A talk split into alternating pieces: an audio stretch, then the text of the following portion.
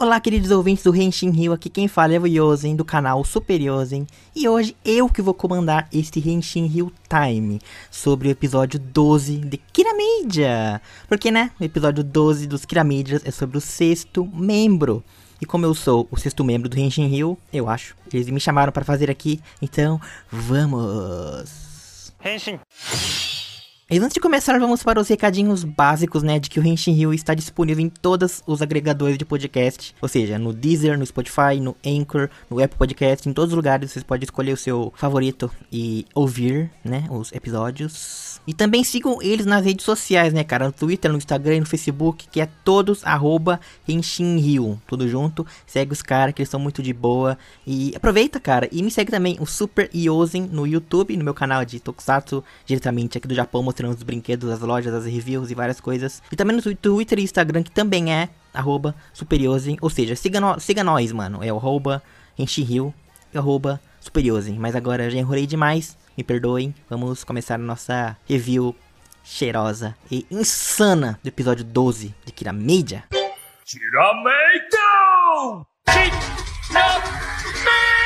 Pois bem, cara, esse episódio começa basicamente com a Sayo perdida na montanha, que ela foi fazer alguma coisa com o pessoalzinho da, da, do hospital dela, só que ela se perde, ela fica perdida no meio de uma floresta. Ou seja, a Sayo está respeitando demais o Covid, porque ela está isolada no meio de uma floresta, perdida, sozinha, só que ela tá com o pé torcido, então ela não consegue andar direito, fica lá deitada chorando no, no chão, não fica chorando, porque ela não voltou a ser criança de novo, mas ela fica lá tristinha na, na, na pedra lá, enquanto, e do nada aparece o Takamichi, cara, que é basicamente o Kina Shiruba, trajado já de Kina Shiruba com, com o transformador no, no, punho, e ela meio que comenta, tipo, nossa, mas o que, que você tá fazendo no meio aqui do nada, de, tipo, quem que passa no meio da montanha, assim? Daí, tipo, ele fala, ah, eu tô procurando um tesouro aqui, e você tá por aí, mas beleza, e ele meio que deixa a mina ali, ele quase ia deixar a mina ali sozinha no meio da, da, da, floresta, no meio do rio. Aí ela fala, ela pede ajuda e fala, ô, me ajuda aí, mano. Ajuda aí, ó, vai deixar eu sozinha aqui, rapaz. Aí ela, ele pega e fala, beleza, eu vou te ajudar, vou te carregar aqui no Yoda do Star Wars, mas você vai ter que fazer uma promessa comigo. Ele fala uma promessa lá, uma palavra que eu não entendi direito, mas tipo, fala, ah, vai ter que fazer uma promessa comigo. Ele fala lá, ela fala, ah, tudo bem, vai, eu vou fazer uma promessa pra não ficar sozinha aqui.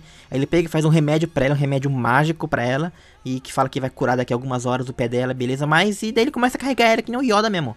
Que nem o, o Luke carrega o Yoda no, no episódio 5 do Star Wars, começa a carregar ela pela montanha, procurar o tesouro. E nesse momento, cara, eu não consegui ver outra coisa além de um Kiramedia baseado em um Bolkendia. Porque ele literalmente fala que tá procurando um tesouro.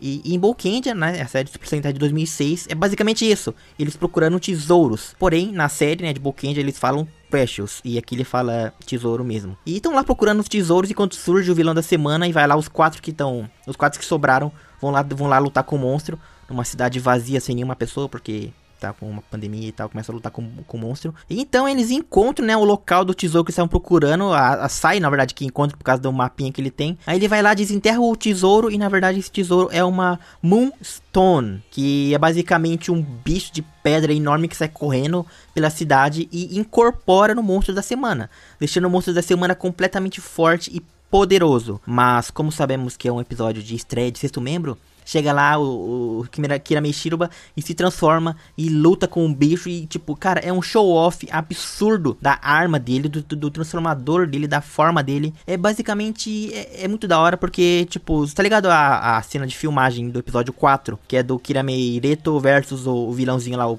vilãozinho preto, com uma técnica de filmagem toda insana com CGI, com a câmera girando e tal. Tem um pouquinho disso aqui e também tem uma cena dele fazendo uma pose do Van Damme com os dois caminhão. Cara, particularmente eu gostei.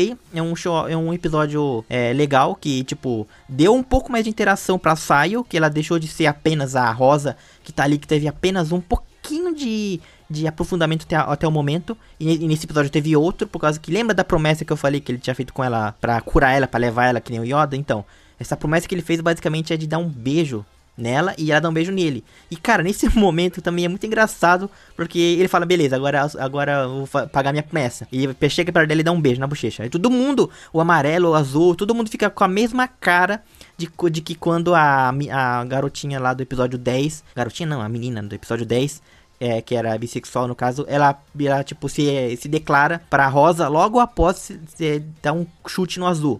Ele fica com a mesma reação do tipo, meu Deus, o que tá acontecendo, velho? Todo mundo quer beijar essa menina, velho. Nossa senhora. E cara, foi engraçado também, porque foi é muito é muito honesto a reação que eles têm, porque tipo, é como se fosse uma pessoa, tipo o japonês mesmo vendo as pessoas se beijando, tendo relações, porque japonês é assim, japonês é meio fechado, meio, oh meu Deus, o que tá acontecendo? Os caras se beijando. E foi exatamente assim, foi uma cena bem engraçada que termina de forma drástica, porque após uma cena dessa de um beijo que todo mundo fica com, com vergonha e tal, chega a Mabushina, reconhece o Kirami Shiruba e chama ele de irmão. Aí todo mundo fica, caramba, mano, ele é irmão dela, que da hora, nossa senhora, como assim é irmão dela? E quando a gente pensa que ele vai, que ela vai abraçar ele, né, tipo, meu irmão, que saudade, e ela pega e dá um tapa na cara dele. E fala, tipo, cara, se você, por que, que você demorou tanto para aparecer? Se você tivesse aparecido antes, você podia ter ajudado ou impedido o nosso pai de ter, ter morrido. E, e, o episódio termina desse jeito, de forma drástica, triste. Na verdade, depois disso vem a musiquinha que fica bem feliz. Mas enfim, o episódio, cara, basicamente um episódio show-off do sexto membro, com um pouquinho mais de aprofundamento na Rosa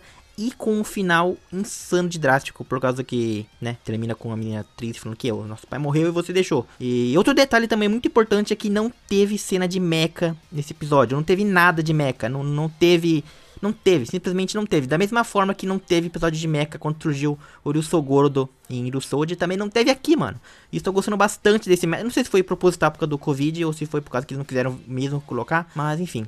É isso, tô falando demais e ficando por aqui. Esse foi o episódio 12 de Kira Media. Muito obrigado, Renshinryu, por essa participação aqui. Nossa, eu tô muito emocionado por aparecer aqui. Tô com muita vergonha também. Ah, nossa senhora. Enfim, é isso. Obrigado, valeu e Kiramiko Ze.